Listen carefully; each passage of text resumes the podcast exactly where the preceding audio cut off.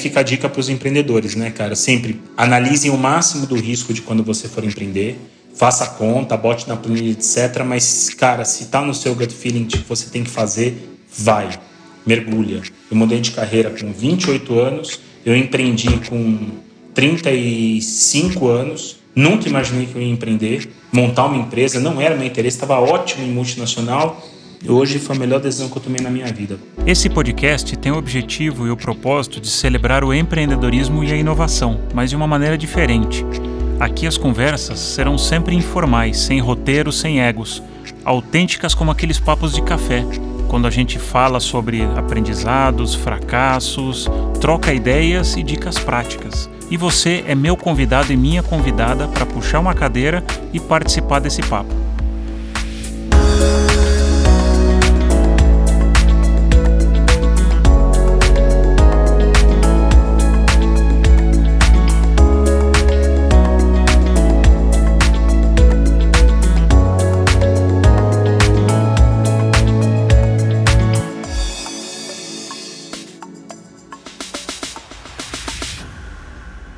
Hoje aqui comigo o Rodrigo Viana. Ele começou em tecnologia, depois foi para Executive Search, onde passou por grandes multinacionais e em 2013, junto com outros sócios, montou a Talenses, que foi uma experiência empreendedora. Desde 2011, ele também atua na Aliança para o Empoderamento das Mulheres, discutindo aí a presença feminina no mercado de trabalho. Vamos falar um pouco sobre diversidade nesse papo ele assumiu um outro desafio como empreendedor, criando uma unidade de negócio chamada Mapit, que a gente já vai entender o que, que é. Cara, que prazer, bem-vindo ao Lado I. Fala, Vacla, tudo bem? Obrigado mais uma vez pelo convite. Olá a todas e todos. É um prazer enorme estar aqui contigo, um amigo.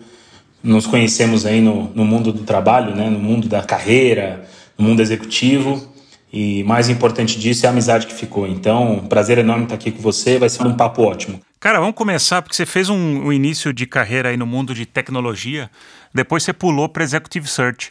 Isso foi um destino pensado ou foi um acaso? Conta aí como é que foi essa mudança. Assim, a minha carreira ela seguia um caminho muito tradicional, né? Se você pegasse o meu currículo na época, era um caminho bem tradicional. Comecei é, em vendas, né? Antes de me formar, ainda quando entrei na faculdade, eu já comecei a trabalhar desde cedo. É, meu primeiro emprego não está no currículo, eu trabalhei numa factory. Depois de lá eu consegui um trabalho, uma história legal. Meu irmão, durante muitos anos, trabalhou na Microsoft. Meu irmão fundou a Microsoft Brasil. É uma história muito legal a dele também. Para mim, a minha grande inspiração de carreira, ele que me chamou e falou: Olha, vou te dar um trabalho na Brasoftware, uma revenda de software muito legal de, de trabalhar. E eu fui trabalhar na área de vendas, de telemarketing. Você é dessa época também, né? Você falou 20 anos de carreira, já são 25 mas eu vendia por catálogo, né? Então o pessoal recebia o catálogo em casa do Ricardo Jordão, que é um, é um, grande amigo até hoje, e eu vendia software, cara. E foi muito legal a experiência. Eu comecei, né, vendendo, negociando e tudo mais. Foram quase dois anos lá. E aí eu fiz um shift de carreira que acho que é muito legal quando se fala de, de empreendedorismo, porque tem um pouco a ver com isso. Eu tinha uma carreira, vamos dizer, boa, eu era bem remunerado para a época, né, porque eu recebia comissão, mas eu tomei a decisão de estagiar em Alphaville uma multinacional do segmento de distribuição de tecnologia, de hardware e software, chamada Tech Data, a época TD Brasil aqui, aqui em São Paulo. E eu fui para lá por duas razões. Primeiro, eu larguei toda a questão financeira aí de ganhos de comissão para ser um estagiário, porque eu ia trabalhar com um chefe gringo, com um americano chamado Jerry Engel. E o legal, porque como eu não tinha tido a oportunidade de finalizar o meu curso de inglês, né, não tinha tido diploma aí de formação em, em inglês no CELEP, em virtude da, da crise aí, da, da época da década de 90, eu decidi que eu ia trabalhar com ele porque eu queria aprender o business English, né? Eu queria trabalhar inglês, né? Falar o tempo todo inglês. Então eu topei o desafio, fui para lá, trabalhei quase dois anos na TD, foi uma experiência ótima. Eu tive meu primeiro contato com o produto, depois com marketing, comunicação mesmo. Construí meu primeiro portal B2B do segmento de tecnologia. E aí em 2000 eu tinha um sonho de trabalhar com internet, cara. A internet estava começando no Brasil. Eu soube da América Online chegando no Brasil, eu fui atrás consegui um emprego na América Online à época e participei praticamente do startup da América Online aqui. Então, se você receber um CDzinho em casa, um daqueles CDzinhos, eu era um dos responsáveis por isso. Eu mandava para sua casa, fazia várias parcerias com varejo, coloquei promotor no ponto de venda. Quem tem mais de 40 anos recebeu esse CDzinho em casa. Bom, muito frisbee, o pessoal jogava, fazia frisbee com CD, decorava a parede, assim, tinha parede decorada com CDs. Os CDs eram muito legais, cara, a arte era muito legal mesmo. E era um hábito do pessoal que trabalhava lá colecionar os CDs que vinham de fora, era muito legal. E aí, no final, a American Online estava por um caminho muito ruim no Brasil. Né? E eu tive um papo com a minha diretora à época, que também é uma pessoa que eu tenho enorme carinho, que é a Marise Barroso. Foi aí vice-presidente da Avon, presidente da American aqui no Brasil. E eu tive um papo com ela, ela falou, olha, a empresa não vai bem, eu acho que você deveria tomar um norte na sua carreira e seguir com ela em algum lugar. Então você deveria procurar alguma coisa diferente. Eu fui fazer uma entrevista na, em uma outra consultoria e o cara no final da entrevista falou: Pô, você não tem interesse em trabalhar como Headhunter? Eu falei: O que, que faz o Headhunter? Né? Não sei o que é. E 99% das pessoas que estão nessa carreira começaram assim: Pô, você leva jeito, vem trabalhar aqui. E eu fiz um processo. Quando eu fui aprovado nesse processo, a pessoa que ia me contratar acabou saindo e montou uma empresa de recrutamento e me chamou para começar a empresa junto com ele. Então foi o primeiro passo empreendedor. Eu era um CLT tradicional, tinha lá os meus benefícios, contrato de trabalho, tudo certinho. E de repente eu me vi emitindo nota num espaço aberto, tinha um, uma mesa, um carpetão grande, e falou: nós vamos montar uma empresa aqui. Né? E a época era uma empresa que tinha aí por trás o Thomas Case, uma outra lenda aí do segmento de recrutamento com a Cato, que todo mundo conhece ele estava por trás desse projeto como investidor. Foi muito legal, mas assim, Vacla, acho que a grande, o grande norte é a gente fala muito de upskilling e reskilling hoje, né, do aprendizado. Eu mudei a minha carreira com 28 anos. Né? Eu tomei uma decisão de mudar completamente o rumo da minha vida profissional com 28 anos de idade. E numa situação em que não estava acostumado a empreender, cara. Eu era praticamente um empreendedor, PJ. Eu deixei uhum. toda aquela carreira mais tradicional para trás para encarar um desafio de algo que eu não sabia fazer. E numa época, Viana, que o empreendedorismo não era uma palavra ainda de moda como é hoje. Na época era um negócio ainda meio nebuloso. Era ser empresário, era uma coisa diferente, né? Eu acho que as pessoas não sabiam que era empreender, na verdade. Né? Empreender é simplesmente você abre o um negócio, ponto. Então, daí veio o intraempreendedorismo e outras terminologias que vieram no mercado, empreender dentro das organizações. O empreender passou a ser vocabulário muito mais é, do nosso dia a dia do que era no passado. É, eu tinha um pouco dessa sensação, mas eu não tinha dimensão do que era empreender. Acho que só fui aprender isso depois quando eu montei a Talences com os meus sócios hoje. E de lá eu fiquei um ano e meio, acabei voltando para o mundo CLT de novo, fui para uma multinacional de recrutamento. Eu acho que ali eu precisava passar talvez por uma grande escola de recrutamento. Eu fui para a Reis, né? trabalhei sete anos na Reis aqui no Brasil, também no startup, foi o quarto startup que eu fiz. Né? Eu fiz vários startups aí, eu gostava, terceiro na época, eu gostava de startup, eu gostava de pegar um projeto começando e você ver a empresa crescendo, construindo, criando processos, criando metodologia de trabalho, etc., que não, não tinha na época. Né? E aí a Reis também foi um processo muito legal, uma multinacional, quase sete anos de história. A Reis saiu de 10 pessoas quando começamos a 160 aqui no Brasil, então foi uma história muito legal. E ali eu acho que eu aprendi de fato o que era recrutar. Né? Eu acho que uma coisa do recrutamento é, importante para as pessoas é o quanto você tem que ter isso de forma genuína. Né? Você tem que ajudar pessoas, cara. Recrutar, claro, é um processo, você a logística entre o cliente e o candidato, você faz esse meio campo, mas se você não tem o valor de querer ajudar pessoas de forma genuína, você não se adapta a esse ambiente. Você fica por um tempo, você ganha dinheiro, mas você sai. Né? Então, muitas pessoas que vieram para esse mundo e aprenderam muita coisa aqui, hoje estão construindo outras carreiras em outros mercados, fazendo outras coisas, em RH, em vendas, empreendendo e tudo mais. Mas conta um pouco mais sobre esse teu ponto do ajudar as pessoas. Acho que é um ponto interessante, né? Que é um headhunter ou um recrutador um pouco coach e não tanto trader né? Porque não é só ver o briefing, pegar uma pessoa e colocar lá. Qual que é a importância do papel do headhunter nesse processo? Eu acho que você falou exatamente como é a diferença entre o cara que tem isso de forma genuína e o cara que eventualmente passa por um tempo e vira um trader. No fundo, no final do dia, nós somos a logística, a gente trada, entre aspas, candidato. É correto falar isso? Não, não é correto, mas vamos, vamos dizer que para as pessoas entenderem é muito clássico. Você vai lá, tem uma prateleira, tem os candidatos, você pega um processo, pega um candidato com a sua história, entrevista, entende se faz sentido e muda e muda a pessoa e apresenta para o cliente. O ponto, acho que quando você fala de cuidar de pessoas e, e, um pouco desse mentoring, desse coaching, é que você precisa ajudar as pessoas a construir melhor trilha de carreira para criar longevidade de carreira para as pessoas. Então, cara, se o cara está super bem numa empresa, numa empresa legal, você sabe que você tem um projeto que talvez não seja aquilo que ele está acostumado, que tem alguns desafios, um pouco de risco muitas vezes, é importante que você possa ponderar isso para a pessoa. A decisão não é sua, a decisão não é minha em nenhum processo. A decisão é do cliente do candidato. Eu sou logístico, eu ajudo o cara a tomar a decisão. E o cara que tem isso de forma genuína, né, o hunter que tem isso de forma genuína, ele ajuda o cara a tomar a melhor decisão.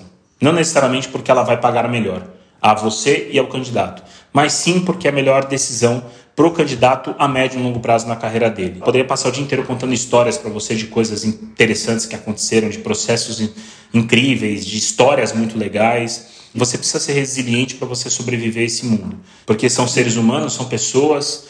As pessoas mudam de ideia, as pessoas mudam da noite para o dia, tomam decisões de não quero mais participar, vou ficar onde eu estou.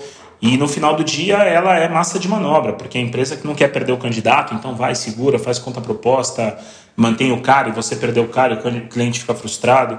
Então acho que esse é um ponto interessante. A pessoa que sobrevive a esse segmento é porque gosta.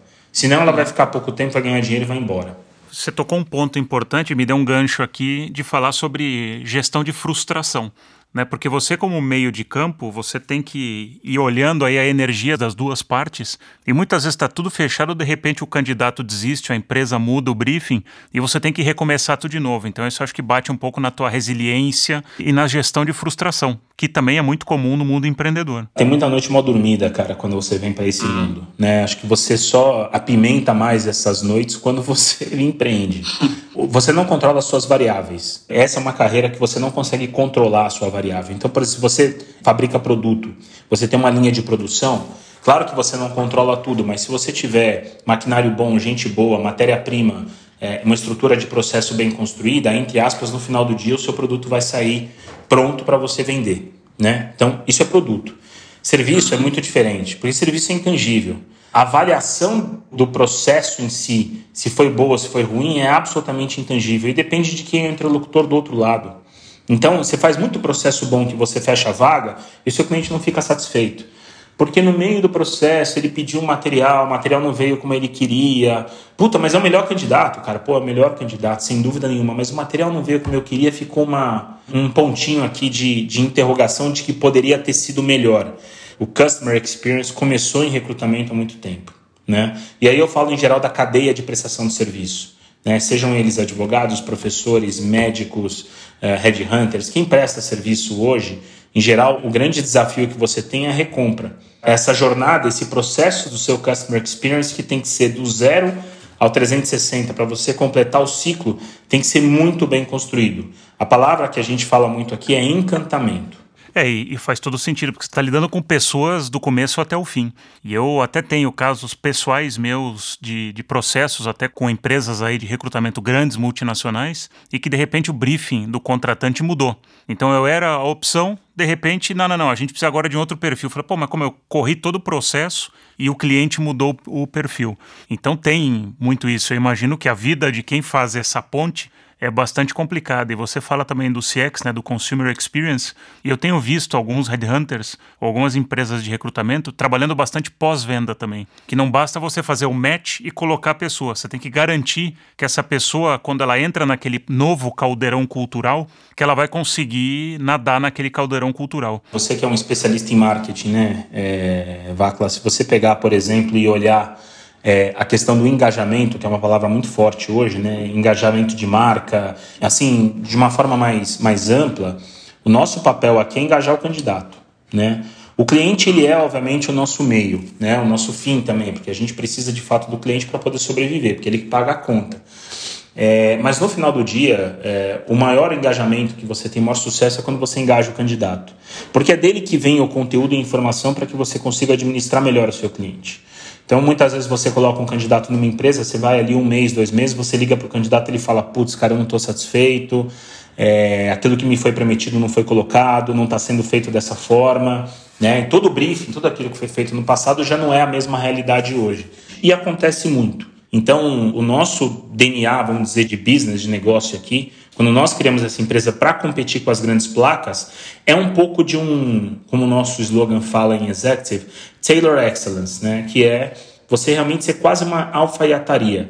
Para cada candidato, para cada processo, é um. É uma pessoa, né? cada ser é um ser, cada pessoa é uma pessoa. E a gente tem que trabalhar para cada frente, mesmo que sejam 10, 15 candidatos no processo, de forma diferente e adequada para cada um deles. Essa é uma linha que a gente tomou desde o começo no empreendedorismo aqui no nosso, nosso projeto. E eu acho que é algo que a gente consegue hoje essa recorrência, bons clientes, bons candidatos, justamente porque a gente tem essa veia. E voltando àquilo que eu comentei, se você não tem isso de forma genuína, se não está no seu DNA cuidar de pessoas e ajudar pessoas, a pessoa não tem esse engajamento com o candidato e ela vai em algum momento perder a mão em relação ao cliente. Não sei se você contou, tem algum número, mas você deve ter falado com centenas, milhares de candidatos né, nessa tua carreira, com certeza. E se a gente for comparar isso com o funil do empreendedorismo, né, que você tem lá muita gente para uma vaga no final. O que, que mudou, na tua opinião, nesses anos que você vem vivendo aí, nesses, não sei, mais de 10, 15 anos aí em, em recrutamento, no perfil das pessoas? Porque antes as peneiras para o que, que é o bom candidato é o, ou o melhor candidato, ele deve ter mudado alguns princípios, algumas habilidades. O que, que mais mudou, na tua opinião? Quando eu comecei recrutamento, o peso do hard skill, vamos dizer, da parte técnica, era 70%, 80% do projeto.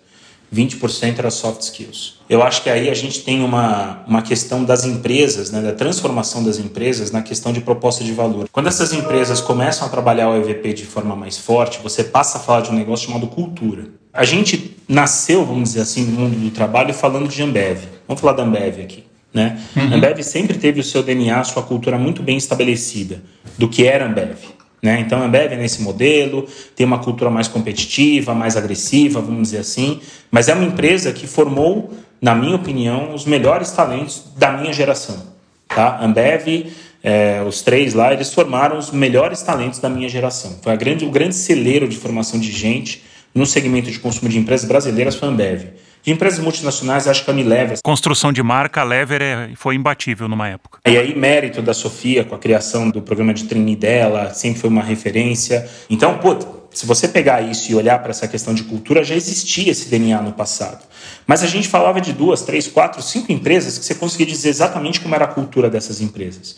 Então, uhum. acho que quando você fala da mudança de lá para cá, eu acho que o que mudou foram os pesos. Hoje, quando você contrata, é fato, você vai fazer um briefing.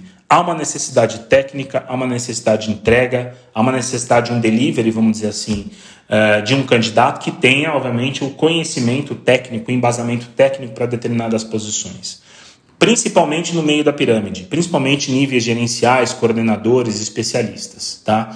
Os analistas e o topo da pirâmide, principalmente, você já vai entrar numa dimensão de uma discussão muito forte de soft skills muito sorte. Então, um cara que é CEO de uma empresa, que ele vai se candidatar a ser CEO da Nestlé, da Unilever ou de uma empresa como essas aqui, ou de inúmeras outras que a gente poderia citar, esse ou essa cara, vamos dizer assim, será contratado ou contratada por uma questão de soft skills, de história que construiu, de experiência que teve, mas muito ligado às jornadas que essa pessoa teve ao longo da carreira, mais do que a questão técnica.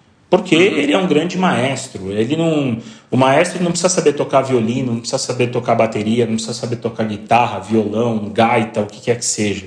Mas o ouvido dele é para saber exatamente o momento em que ele põe a gaita, em que ele tira a gaita, em que ele põe a bateria, que ele põe o violoncelo e assim por diante.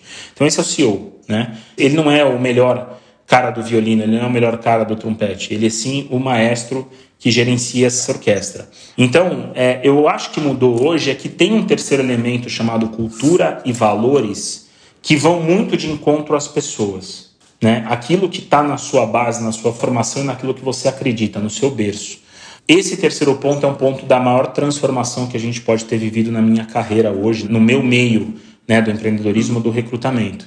Porque você tem que rapidamente entender o que é a cultura da empresa, do seu cliente, o cliente precisa te permitir mergulhar nessa cultura. Aí você precisa fazer um match da cultura da empresa, dos valores da empresa, do DNA da companhia, da missão, visão, valores, do perfil do gestor. Você está falando de tudo isso, eu não estou falando nada de hard ainda. Eu não falei nada de hard uhum. skills, estou falando só de soft skills.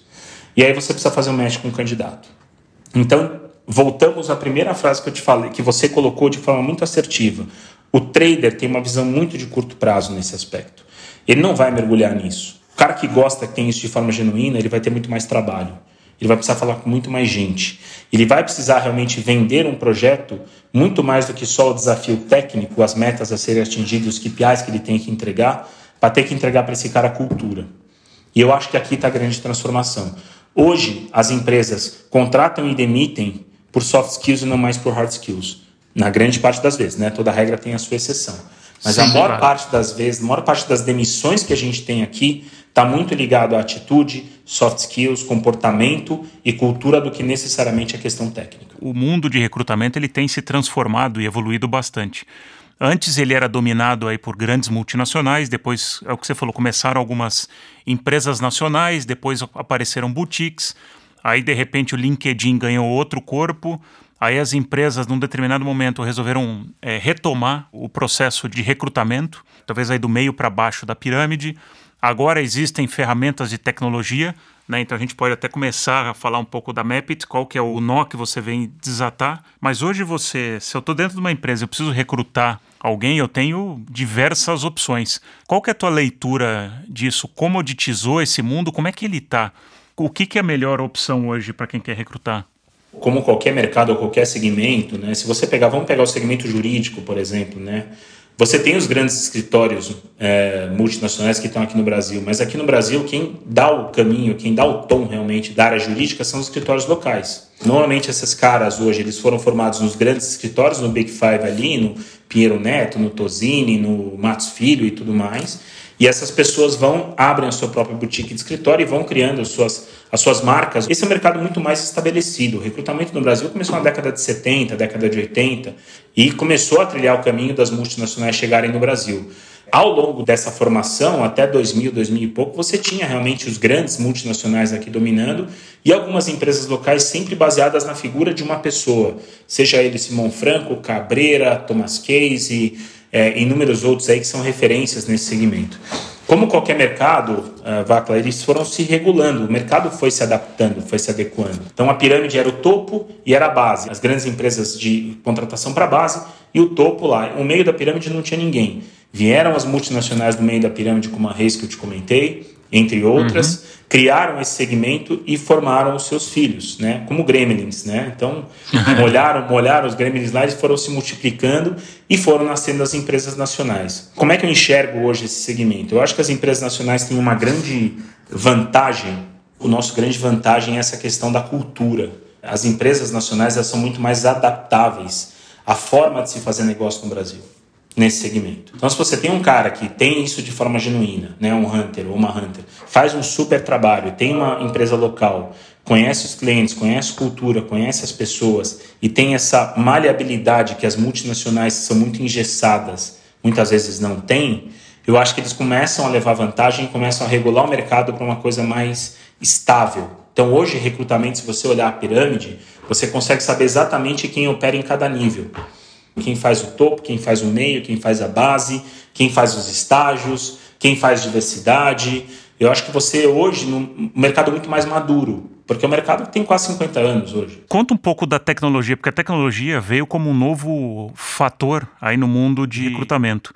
E a gente teve uma conversa um outro dia que a gente estava discutindo isso, putz, até onde a tecnologia chega na pirâmide de recrutamento, né? Porque você tem as grandes posições que se soft skill é muito importante, a tecnologia ela ajuda, mas ela não resolve, né? Porque você tem que ter muito fit cultural. Já embaixo da pirâmide, ela pode te quebrar um baita tá. galho. Então isso que, isso que é um outro fator também que vai mexer nesse ecossistema de recrutamento. Qual que é a tua visão sobre a tecnologia no recrutamento? Minha esposa é médica, né? É, o que, que hoje ajuda muitas vezes a você dar acesso a mais pessoas fazerem uma consulta hoje? A telemedicina, por exemplo né? Permite com que as pessoas, no momento de pandemia ou à distância, por exemplo, consigam fazer uma consulta médica, às vezes até pela dinâmica de custo das pessoas, de escritório, de consultório e tudo mais, até um custo menor das pessoas. Porque a tecnologia também ela vem acelerar e popularizar a oportunidade de empresas se recrutarem. Então hoje, por exemplo, é natural com que você, não tendo um recurso da pessoa, você consiga tornar mais barato, muitas vezes, o recrutamento para as empresas, através da tecnologia. Então, já é uma ferramenta construída, um machine learning criado, toda uma inteligência artificial para isso, e permite com que as pessoas façam recrutamento de volume a um custo muito menor, ao custo de uma licença. Software as a Service, cara, ponto, SaaS. Né? Então, pô, eu vou lá, pago uma mensalidade X e tenho lá 10, 15 projetos para fazer através de um software hoje de recrutamento. Puta, cara, show de bola. Né? Você vai pagar muito mais barato que você pagaria um processo hoje numa consultoria que tem envolvimento de pessoas e tudo mais, porque é a hora de trabalho desse consultor, e você vai conseguir popularizar. Então, eu entendo que existe um terceiro elemento hoje da tecnologia que surgiu no nosso segmento, que tem muito valor e que é um grande diferencial. Mas aí eu acho que de novo entra a crença de cada uma das empresas daquilo que elas querem. Existem, na minha opinião, três grandes cenários em relação ao recrutamento. Eu penso em três bolas, tá? Que tem uma pequena intersecção entre elas. Uma delas é o recrutamento puramente tradicional. O que é o puramente tradicional? Cara, é o recrutamento Tailor Excellence, é a alfaiataria. Eu quero contratar um diretor de marketing para minha empresa. Puta, eu vou ligar para o João, que é meu sócio, que é o cara que cuida de executive. Eu quero que o João faça o meu processo. Vai lá, faz o briefing, conversa, mapeamento, hunting, vai trazer inteligência para o processo, vai trocar ideia com o CEO. É uma pessoa falando com o CEO da empresa. São eles que estão discutindo e fazendo aquele processo. Isso é um processo artesanal. Então, essa é a primeira bolinha da nossa discussão. Nessa intersecção, eu tenho a segunda bolinha. E é uma intersecção que é a nossa crença pessoal de processos, onde você tem tecnologia como meio mas não como fim.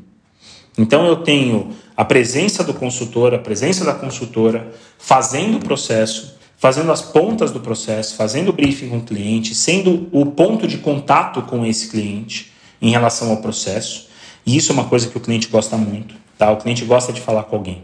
Não gosta de falar com chatbot, não gosta de falar com WhatsApp, ele gosta de falar com alguém. Né? Ele quer ligar para perguntar como está o meu processo.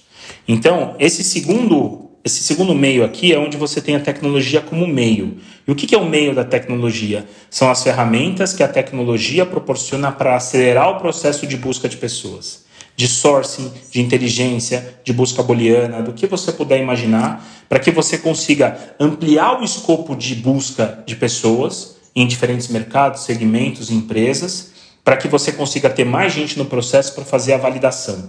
Mas quem faz essa validação são pessoas. Para nós, grupo Talences hoje, tecnologia é meio, mas não é fim.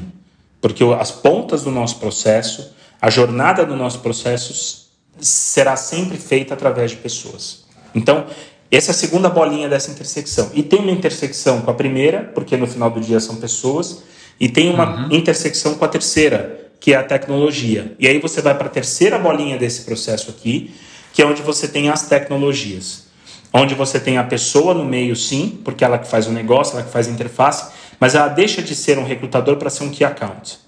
Vai hum. gerenciar a conta do cliente. Ponto. É isso que eles fazem. É o software as a service, cara. Então ele é o gerenciador da conta do cliente. Agora, quem opera o sistema, quem faz o briefing, quem imputa as informações, quem faz essa busca hoje é o cliente.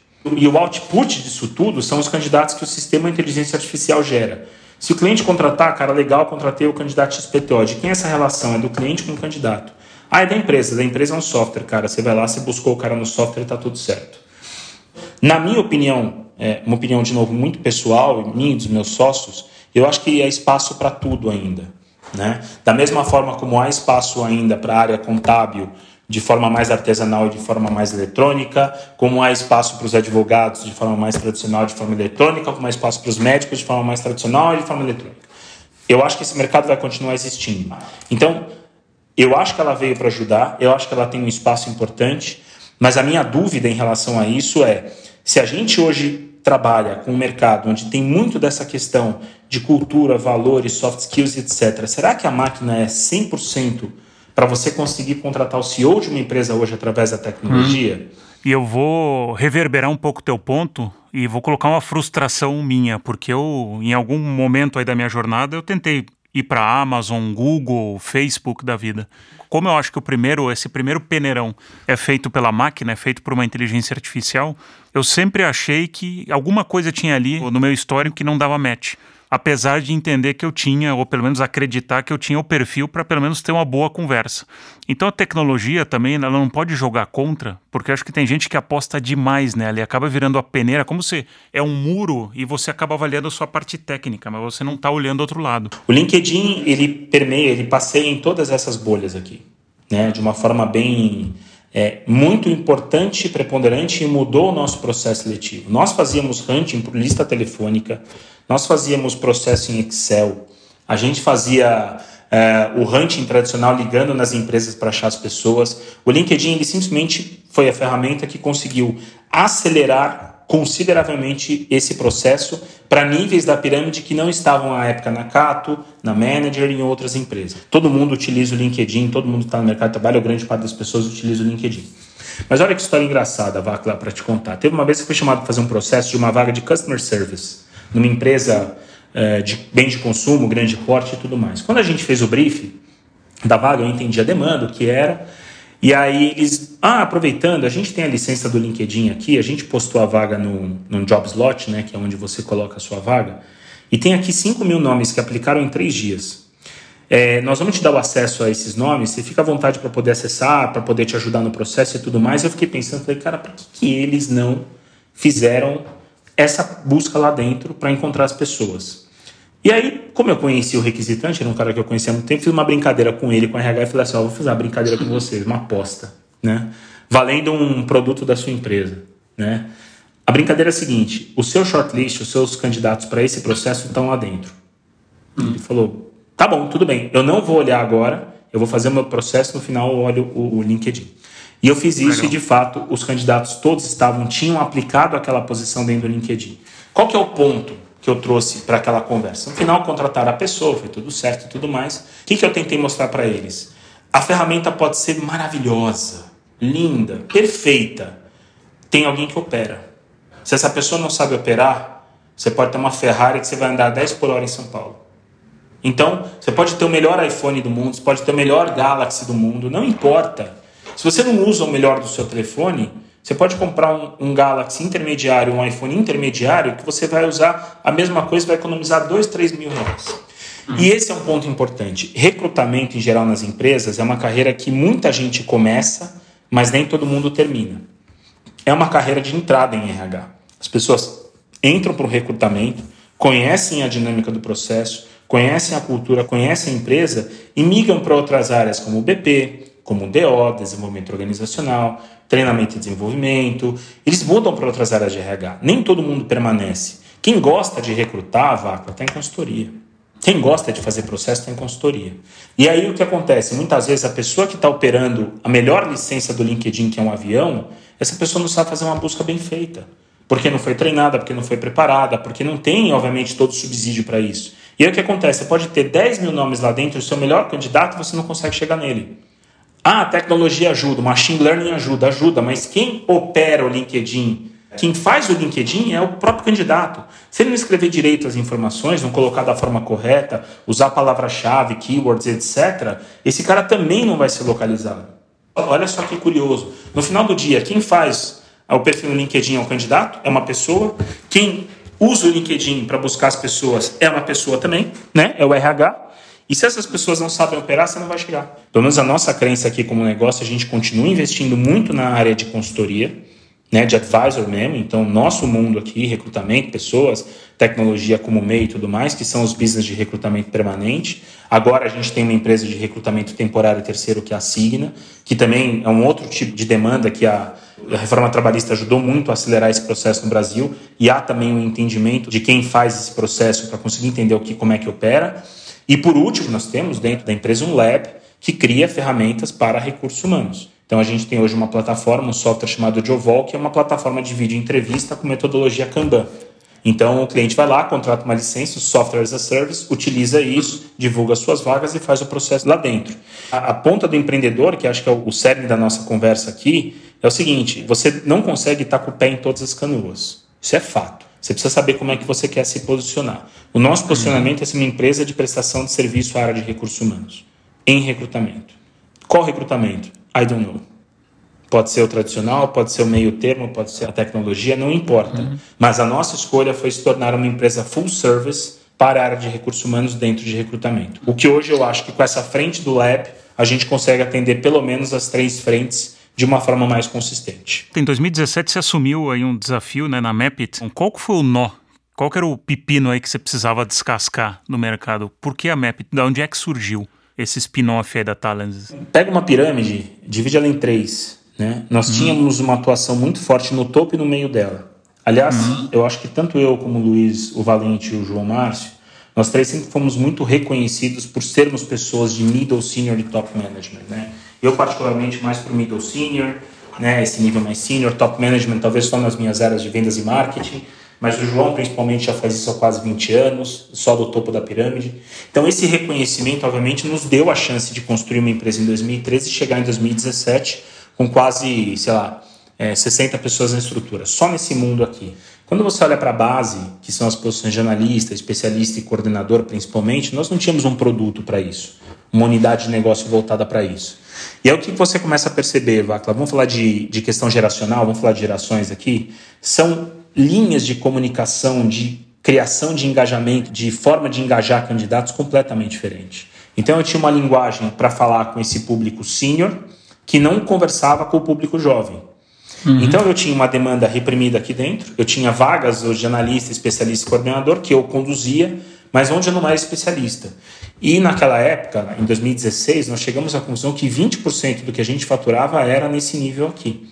Aí você fala, bom, de duas uma, nós temos uma oportunidade maravilhosa, temos um pós-crise aqui é, complicado, né, que fez com que esse número chegasse a 20% da demanda, e eu não tenho business para atender isso hoje. E aí a gente decidiu trazer o conhecimento que eu tinha em média e alta gerência para o mundo de contratação de profissionais, analistas, especialistas e coordenadores, que é um mundo que já demandava essa atenção, mas que grande parte das empresas não fazia.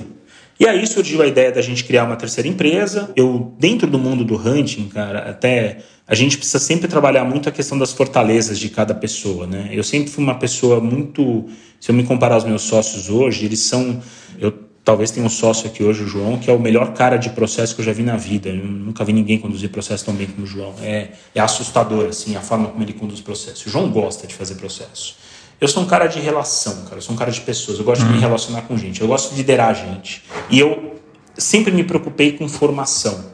Formar gente. Formar pessoas. E aí eu percebia que eu já conversava com pessoas no nível que eu não precisava formar mais ninguém.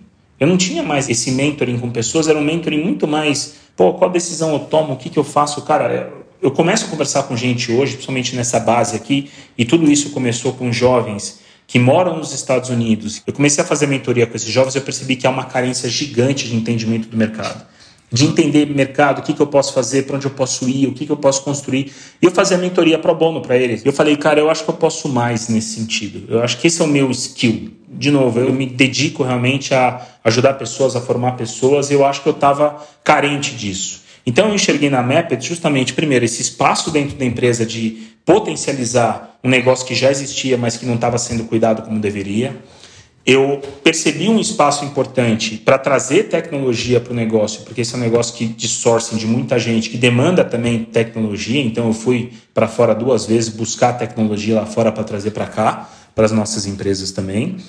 Terceiro, eu tenho a oportunidade de lidar com gente jovem. Hoje a minha equipe, acho que a pessoa mais velha que tem na equipe tem 29 anos. Né? Então, praticamente são 22, 23, 21, 18 para os estagiários, que acho que é o que eu gosto, é o que me faz bem. Né?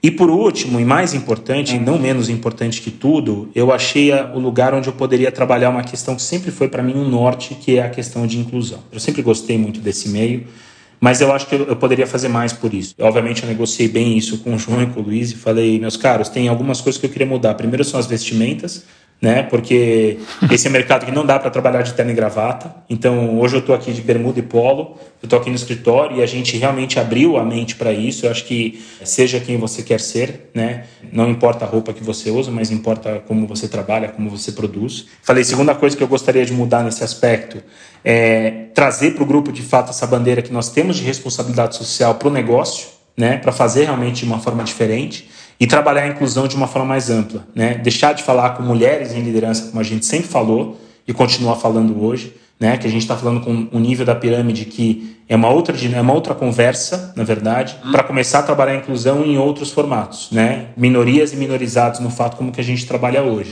Então me permitiu a Mapit criar um programa chamado PCE, que é Pessoa com Eficiência, que eu não quero mais falar com PCD de cota, eu quero falar com PCD que quer construir carreira e levar esse PCD para as empresas com uma outra mentalidade. De não mais sair de uma empresa para outra por conta de 100 reais, porque a cota aqui paga melhor que ali, eu estou garantido no meu emprego. Não, não, não, não. Eu quero criar longevidade, cara. Eu quero te dar a chance de você ser uma pessoa melhor lá na frente de construir a sua carreira e de não depender mais de cota, porque cota é um instrumento transitório, uma hora vai parar. A hora que uhum. a gente né, tiver um, um, cenário mais igualitário, a cota some. O dia que a cota sumir, o que acontece com esse PCD? Vai para a rua. As é. empresas não vão querer manter esse cara. E até porque você entra numa empresa meio que blindado e as pessoas já te olham estranho. Então você navega numa situação não muito confortável como cota. E você entra, cara, num ponto que eu acho que é super legal, que é diversidade. E eu tenho visto, né, nos últimos anos, muita discussão de diversidade ligada a gênero. Particularmente, me, eu não gosto, porque não é um tema de homem ou mulher. Eu acho que é muito mais um tema de valor. Acho que a gente tem que abraçar muito mais o feminino, muito mais do que o gênero feminino, porque são as características né, de acolhimento, de entendimento, de escuta, porque o homem tem um perfil mais agressivo, a mulher tem um perfil é um pouco diferente. Muitas vezes, para ela ser bem sucedida, ela tem que emular o lado masculino. E o homem ele tem muita dificuldade de emular o lado feminino, que é o lado da vulnerabilidade, de declarar não sei, né, que hoje, cada vez, eu acho que aos poucos isso vai ganhando um pouco mais de, de espaço para as pessoas serem um pouco mais frágeis e pedir mais, mais ajuda. Eu vou trazer um exemplo que é muito legal. Eu converso muito com pessoas da área de, de DI diversidade e inclusão para falar sobre os grupos de afinidade. Né? Então você tem lá nas empresas os grupos de afinidade, que, né, que são os grupos que, vamos dizer, falam de, do momento, da cultura da empresa em relação à diversidade, seja lá de raça, de etnia, refugiados, PCDs, trans, é, LGBT e assim por diante.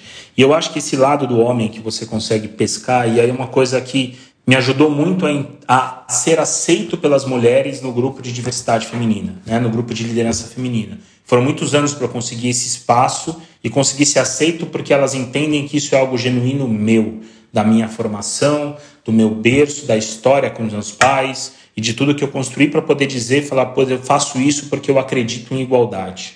Né? Eu acho que as pessoas têm que ter oportunidades iguais. Que é o grupo da paternidade, cara. Se você quer fazer um homem se encontrar com esse lado frágil, que não foge à luta, como diria a nossa querida Rita Lee, é a paternidade. Os pais e aí, quando eu fiz uma roda de conversa, eu tenho grandes amigos do pessoal do Papo de Homem, do pessoal do For Daddy. É onde você consegue encontrar esse lado frágil do homem. Porque, cara, é do homem ou da mulher, se o seu filho tem uma noite difícil e você vai virar a noite acordado do lado dele porque ele tá tossindo e você não quer deixar ele se engasgar e etc. É você que vai virar a noite inteira ali segurando a cabecinha dele, cara, para ele não, não engasgar, e ele vai dormir na sua mão e você não pode dormir, e você vai acordar dia seguinte arrebentado e triste, você viu Cara, esse é o lado frágil, onde você pega o homem. Uhum. Né?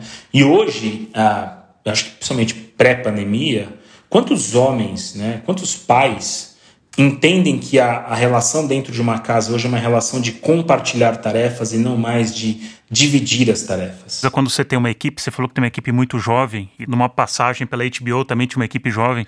Cara, a hora que você declara para sua equipe, eu não sei, me ajuda, isso é de uma libertação absurda, porque as pessoas vêm e te ajudam. Você sai daquele papel do sabe tudo, ah, eu sou geração X, sou o fodão, capa do super-homem. E dentro do teu ponto da diversidade e inclusão, eu tenho uma frase que para mim define bem, que a diversidade é você convidar para festa, inclusão é você convidar para dançar. Diversidade para nós aqui, a inclusão em MEPET tem três etapas: o diagnóstico, a educação e a inclusão. Você falou da diversidade, da inclusão, do exemplo da festa, né? Para você chamar a pessoa para dançar, cara, você precisa primeiro diagnosticar que você tem um problema de diversidade, de inclusão, que você eventualmente tem as suas barreiras, você quebrar as suas barreiras e se educar sobre o tema, para depois você chamar ele para dançar ou ela para dançar. É. Né? é uma terceira etapa. Então as pessoas simplesmente não fazem walk the talk, que a gente chama.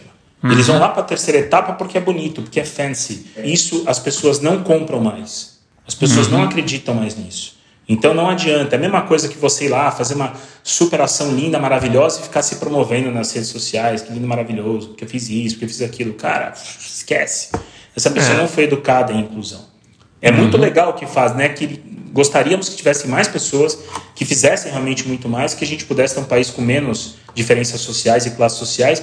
E eu falo do mercado de trabalho hoje, tivessem empresas, tivessem um interesse genuíno é, de fazer uma inclusão de uma forma mais consistente e pensando muito mais no longo prazo do que no curto. Isso Sim, seria incrível, mas infelizmente não é assim. Uhum. Então, esse processo do diagnóstico da educação e da inclusão, para mim, é o processo mais importante que a gente tem. E na cabeça das pessoas que têm interesse em quebrar esses viés e tornarem pessoas melhores, eu sugiro desde já você fazer um trabalho para entender quais são os seus vieses, quais são as suas broncas em relação ao tema e como é que você vai se educar para mudar isso. É, a gente entendendo as nossas limitações já é um bom, um bom começo. É. Porque enquanto a gente estiver falando em cota, é, a gente não, não, não venceu essa barreira. E tem um outro ponto também, já quem está falando nisso, que eu confesso que me irrita, que é o, esses programas agora de, de longevidade, as pessoas sênior. Então gente, o sênior vai ser um estagiário. Honestamente, na minha cabeça não faz o menor sentido. É como você está rebaixando a pessoa lá para baixo, começando tudo de novo. Você está jogando tudo fora. Pô, por que, que essa pessoa não pode ser um advisor? Eu acho que o cargo é o menos importante. Ó, oh, você eu vou te deixar aqui no cantinho, você não tem responsabilidade, versus, putz, eu quero te trazer como um advisor, um, alguém que pode com experiência colaborar.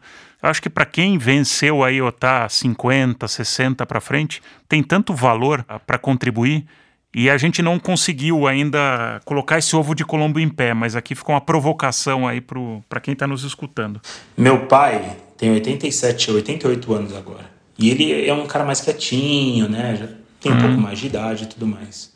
A maior riqueza dos momentos em que a gente está junto, eu, meus irmãos, os meus sobrinhos com meus pais, é quando meu pai começa a contar as histórias que ele viveu. O Senhor Estagiário, o filme é muito legal, mas as pessoas não têm a dimensão do que é bom você ouvir a experiência das pessoas e o quanto esta experiência pode ajudar as pessoas e as empresas a se tornarem lugares melhores. Mais do Exato. que isso, formar uma geração que daqui 10 anos vai estar no comando das empresas, que é essa geração dos millennials e tudo mais, e essa geração tem que ser formada não necessariamente só pela tecnologia, pela internet, por tudo que a gente oferece aqui, mas pela experiência das pessoas mais velhas. É isso, que são soft skills. E aí você coloca o cara mais velho no hard skill, então ele fica como estagiário. O cara que foi um controller de uma empresa, que foi um, um gerente financeiro, um gerente de logística de uma empresa, pô, será que esse cara não pode ser dá um cargo fixo para ele, um analista, um especialista, um consultor eventualmente, e deixa esse Isso. cara passear na empresa para trazer experiência para as pessoas. Eu tenho certeza que esse cara vai ouvir: "Você me ajuda a fazer isso porque eu não sei fazer?" Aos montes. Eu acho que de novo, para quebrar barreira, para virar assunto, Vacla, eu acho muito legal, tá? O programa do estagiário mais sênior e tudo mais, justamente para gerar essa discussão que nós tivemos aqui. É o programa do trainee dos negros, por exemplo, que a gente falou que a Magazine Luiza fez, né, o trainee de uhum. pessoas negras, a Bayer também fez, eu acho maravilhoso, porque botou na boca da sociedade um tema que é real, que é a vida como ela é, que nós temos no Brasil, e por que não? Por que não? Pode ser que esse seja 100%, pode ser que o próximo seja 50%, pode ser que o outro uhum. seja 30%, e pode ser que no quarto ou quinto programa de trainee já não é mais. Porque você já vai equilibrar naturalmente mulheres e homens negros, brancos, pardos, etc., de uma forma natural, porque aquilo já é a cultura daquela organização. E as é, empresas exato. vão, de alguma forma, olhar isso de uma forma mais carinhosa. Mesmo que gere conflito de opiniões e as pessoas têm direito a ter opiniões diferentes sobre qualquer tema. Cara, chegando no final aqui do nosso papo, putz, dá para fazer uns 4, 5 episódios aqui do. Se a gente continuar aqui, porque tem muito assunto. Hoje, se você, do ponto de tantas conversas e processos que você já tocou, que dica que você daria para essa pessoa que está no mercado, não está satisfeita, quer fazer uma mudança de carreira? O que, que essa, essa pessoa ela precisa fazer? Qual que é o teu conselho no chapéu Red Hunter? A primeira delas é se conheça. Eu acho que não tem nada mais importante do que nos conhecermos, né? Seja através de uma ajuda profissional, terapia, um assessment, não importa é, alguma forma, e a internet está cheio de acessos legais que você pode fazer gratuitos e tudo mais. Eu acho que o primeiro papel, a pessoa precisa se conhecer. Quais são suas fortalezas, as suas ameaças, as suas fraquezas, as oportunidades que você tem. Quando você faz esse quadro e você consegue se entender é, e saber exatamente o que você é, onde você quer chegar, o que você quer fazer, eu acho que qualquer passo para você construir carreira, é, mudar de emprego, mudar de, de carreira, etc., tem muito a ver com o momento de mercado. Mas se você não tem esse preparo, a pergunta que vai vir no Hunter para você, pô, eu entendi, legal, o que, que você quer fazer? Eu tenho minha opinião, eu tenho a minha, eu posso te ajudar, né? Eu posso dar a minha opinião para você. Mas será que é isso mesmo que você quer? Então, se a pessoa não se conhece, a pessoa não aprofunda, não mergulha dentro de si para entender exatamente essa análise que a gente falou aqui, ela não vai saber o que fazer. Vou te dar um exemplo meu, pessoal. Quando em 2004 eu tomei a decisão de vir para recrutamento out of the blue, né, vamos dizer assim, de paraquedas, literalmente, eu me consultei com muita gente que me conhecia. E pessoas que eu, eram mais experientes do que eu, que eu confiava, e eu trouxe exatamente esse tema e eu ouvi da minha época, da minha chefe, né, que hoje é a Marise Barroso, que eu comentei aqui, ela olhou para mim e falou assim, Rô, o que, que você acha que você vai fazer e você vai construir fazendo essa transição de carreira? de tudo que você ouviu. E eu fiz essa análise naquele momento. Eu vi que eu tinha muito mais fortalezas e oportunidades dentro daquilo que era a minha essência como pessoa do que necessariamente fraquezas. Ah, não conheci, não sabia o que fazer, cara, mas eu aprendo, eu também não sabia fazer isso, eu aprendi. E eu fui entendendo tudo aquilo para ver, puta, isso é uma fortaleza, isso é meu, cara, isso é nato, tá no meu DNA. Então eu vou arriscar. Mas eu me conheci primeiro antes de fazer essa mudança. Então acho que o primeiro processo é se conhecer. Segundo, é olhar o mercado. Né? Não adianta você pegar um momento pré-pandemia, vai durante a pandemia, um cenário de mercado trágico que a gente teve, 14, 15 milhões de desempregados, falar, pô, eu vou mudar de empresa agora, cara, eu vou pedir minhas contas e vou sair daqui por causa disso. Não, calma, não é o momento. Vamos esperar um momento bom de mercado, vamos entender o que, que você faz bem, analisa o mercado e a economia, entenda quais são as oportunidades que tem do outro lado. Então, sei lá, eu, eu sou bom em M&A, sei lá, vamos dar um exemplo. Eu sou muito bom em M&A. Já fiz M&A de empresas X, Y e Z. E aí, de repente, eu começo a perceber que tem três ou quatro grandes grupos, cara, iniciando um processo de compra e aquisição de outras empresas, ou de merge, né, com outras empresas. Cara, são essas empresas que tem que focar, né? Uhum. E terceiro, Aí sim você tem desde as empresas, nas suas próprias páginas, no seu LinkedIn e tudo mais, até eventualmente os hunters, os headhunters, para você fazer um approach nessas pessoas. Porque se a vaga não está comigo, está com a empresa, está com alguém. Então é aqui que mora a oportunidade. Mas para chegar lá, se você não se conhece e você não estuda o mercado que você está, você vai atirar para todo lado e é capaz de você não acertar ninguém. Então, é, assim, mais importante de tudo, Vato, acho que a pessoa precisa se conhecer. E eu acho que você toca um ponto, porque a gente talvez passou a vida, quem trabalhou em grande empresa vai. Isso vai cair como uma luva, que é você tem os assessments de final de ano, onde acaba apontando muito mais as tuas fraquezas do que as tuas fortalezas. E você acaba a tua vida inteira construindo a tua fraqueza e não focando na tua fortaleza. E a outra coisa, acho que amplificando o que você está falando, que eu fiz agora recentemente, eu costumo fazer sempre, é conversar com alguém que te conhece bem. É legal você acessar ex-chefes ou pessoas que trabalharam com você e pergunta para essa pessoa como ela te vê. Porque às vezes a gente tem uma visão ou um autoconhecimento limitado, porque a gente tem as nossas crenças. Então, o jeito que o Vacla olha no espelho, eu me vejo X. Mas a hora que eu pergunto para o Viana, que é um cara que me conhece, ele fala Y. Então você pode falar coisa que eu não gosto, coisa que eu gosto, mas aquilo vai te gerar reflexões de crescimento. E a gente às vezes tem muito medo de perguntar, cara, como é que eu sou trabalhando? Né? Você foi um par meu. Pô, como é que era trabalhar comigo?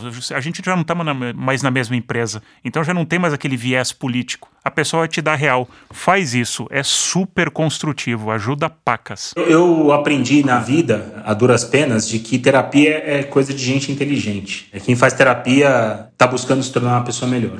Né? Eu aprendi a duras penas porque era algo, de novo, da minha formação que eu não acreditava.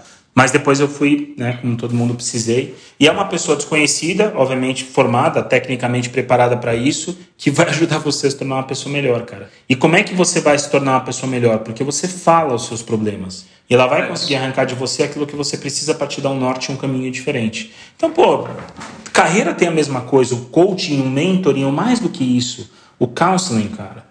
Peça para a pessoa que eventualmente conhece um conselho, uma advice, um, uhum. uma opinião esteja aberto a ouvir. Porque isso vai te ajudar no Você não precisa necessariamente tomar aquilo como verdade absoluta, porque as pessoas têm os seus vieses. Mas no mínimo você vai coletar 5 ou 10 informações e você vai conseguir extrair alguma coisa boa lá de dentro. Mas aí fica a dica para os empreendedores, né, cara? Sempre analisem o máximo do risco de quando você for empreender. Faça conta, bote na planilha, etc. Mas, cara, se tá no seu gut feeling que você tem que fazer, vai.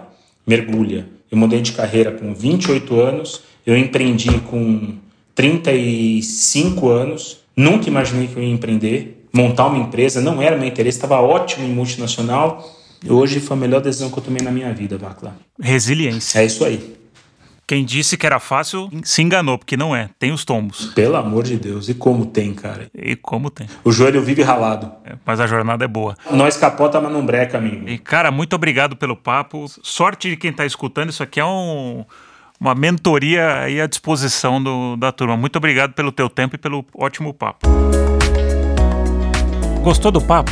Então siga o Laduí no Instagram e no Facebook. Vamos continuar a conversa por lá. Até o próximo episódio.